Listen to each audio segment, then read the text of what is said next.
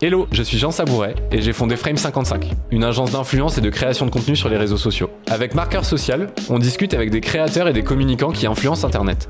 Ensemble, on va comprendre comment ils créent un contenu pertinent et impactant pour leur audience, et surtout, ils vont nous partager leurs meilleures techniques pour créer des contenus à succès. Si vous aussi c'est un sujet qui vous intéresse, vous êtes au bon endroit, bienvenue dans Marqueur Social. Toi, je te mets dans cette famille-là, mais c'est vraiment des contenus qui font du bien, quoi, tu vois. Ouais. C'est des trucs où c'est, c'est relax, c'est détente, vous avez tous un, un ton de voix super posé, vous, vous êtes tranquille, tu vois. Enfin, c'est pas, c'est l'antithèse du youtubeur qui parle super vite, euh, qui a des jump cuts toutes les 4 secondes, mm, tu mm. vois.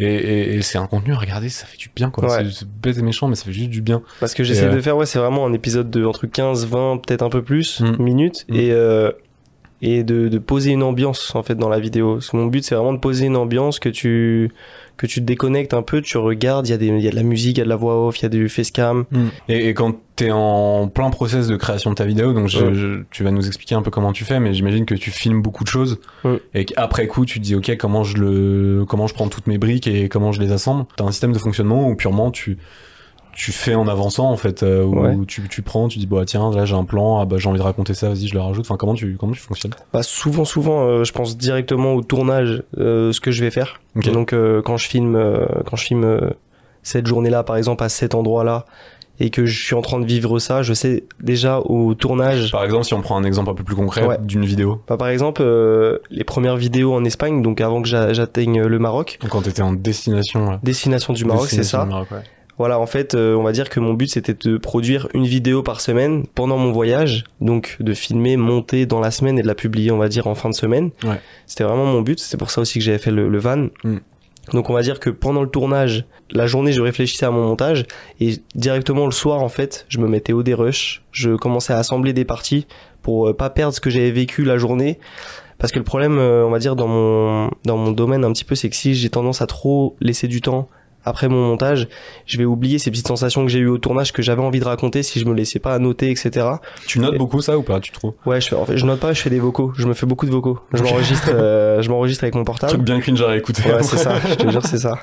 Et euh, des fois, j'ai plein d'idées de voix off que j'ai envie de raconter quand je vis le truc. Je mm. m'enregistre. Mm. Après, je vais le réécouter parce que sinon j'oublie directement en fait. Dans la mm. minute je, je sais plus ce que j'ai oublié. c'est le genre de truc où tu te dis ouais enfin c'est ouais, l'idée chaude ou si tu quand j'ai des bonnes tournures de phrases tout ça j'ai envie de dire avec un vocabulaire. En fait t'es en constante réflexion quoi t'es presque dans un mood de tournage, même si t'es pas en train de tourner, où tu te dis, ah ça, machin, toujours en train, t'es tout le temps en train de penser à tes vidéos, en fait, quand t'es en voyage. En fait, c'est ça. L'écriture des vidéos, ouais, c'est, c'est, en fait, c'est tout le temps. Ouais, c'est vraiment tout le temps. T'as tout le temps ton idée dans la tête et tu te dis, ok, pendant que t'es sur ton voyage, tu te dis, bah là, c'était les barres de Nas, c'est ça? Les barres de Nas, ouais. Ouais, tu sais que tu vas avoir un truc sur les barres de Nas, mais en fait, sur ta route, peut-être tu vas avoir un truc à raconter et tu vas dire, ah bah tiens, ouais, ça, c'est, je vais passer à tel ça, moment. Exactement. Souvent, je, je raconte de manière assez chronologique l'histoire, l'aventure euh, de l'épisode.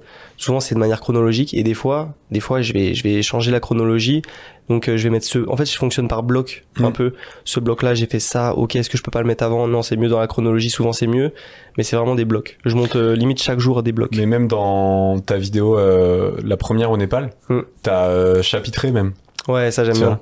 Et ça, donc, euh, c'est, en fait, c'est ça tes blocs. Tu les mets pas forcément sous forme de chapitre, mais euh, exactement, ouais. Mais mais au final, euh, exactement, au final, c'est ça. Tu t'affiches pas chapitre 1, chapitre 2, chapitre 3 à chaque fois, mais en fait, dans ta tête, c'est ça un peu comme tu l'organises, quoi. C'est ça. Euh, c'est marrant parce que ça dénote pas mal avec ce que Mikon nous avait dit dans le premier épisode, tu vois. Il nous avait dit le storytelling, c'est beaucoup de mensonges, dans le sens où tu vas potentiellement un truc qui a eu 5% d'importance dans la vidéo, il va peser 30 ou 40. Ouais. Parce que en fait, c'est ça qui te permet de raconter une bonne histoire, tu vois. Ok. Et toi, alors lui, il a, il a un contenu complètement différent. Il, il, fait de la vulga sur une thématique complexe, avec des projets autour de cette thématique et tout. Toi, c'est tu partages ta vie en fait. Enfin, donc c'est c'est c'est pas du tout la même chose en termes de, de, de de storytelling. Toi, t'as la recherche constante des émotions que ça te procure pour pouvoir les raconter. Et dès que t'en as une, tu te dis ah putain ça je le note, bam ou je me fais un vocal du coup. Et euh, comme ça, ça me permet de le remettre dans le dans, dans le contenu quoi. Ouais, c'est un peu ça. On, on, sent que tu le vis vraiment le truc, tu vois. Ouais. t'es ouais, pas là pour de faux. bah, euh, avant tout, avant tout, je vis ces trucs euh, pour moi aussi d'abord. Je trouve ça hyper important. Et il y a des moments où quand t'es en voyage comme ça, où vraiment tu te dis vas-y maintenant je coupe complètement YouTube et genre même là s'il se passe un truc de dingue je le raconterai pas je le filmerai pas enfin, tu te le dis hmm. peut-être pas comme ça mais peut-être qu'à un moment tu vois tu, tu te dis vas-y euh, ouais ouais ouais ça c'est une bonne question mais il y a vraiment beaucoup beaucoup de moments que je filme pas quand même il y a vraiment beaucoup de moments que je me réserve Même quand là j'ai été au Maroc, j'ai été à la Paradise Valley. Mm. Le temps d'une ou deux journées, j'ai été, c'est à côté d'Agadir. Ça c'est dans pas, pas dans les vidéos parce que j'ai juste voulu le filmer. Ça matchait pas aussi trop avec le storytelling, je trouvais. J'avais pas trop de moments où le caler, etc.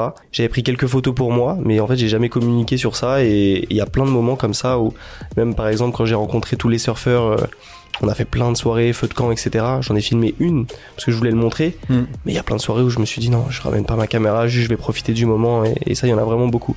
Et ça se trouve, cette soirée, ce serait passé un truc de ouf. Et j'ai pas filmé. Merci d'avoir écouté ce podcast. S'il vous a plu, je vous invite à laisser une note de 5 étoiles. N'hésitez pas à écouter les épisodes précédents. À bientôt dans Marqueur Social.